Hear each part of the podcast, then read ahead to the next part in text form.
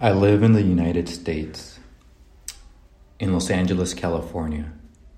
In my city, there is a building, a movie theater, a park, a school, a store, a bus stop, a post office, a restaurant, a house, a museum, a theater, and many streets.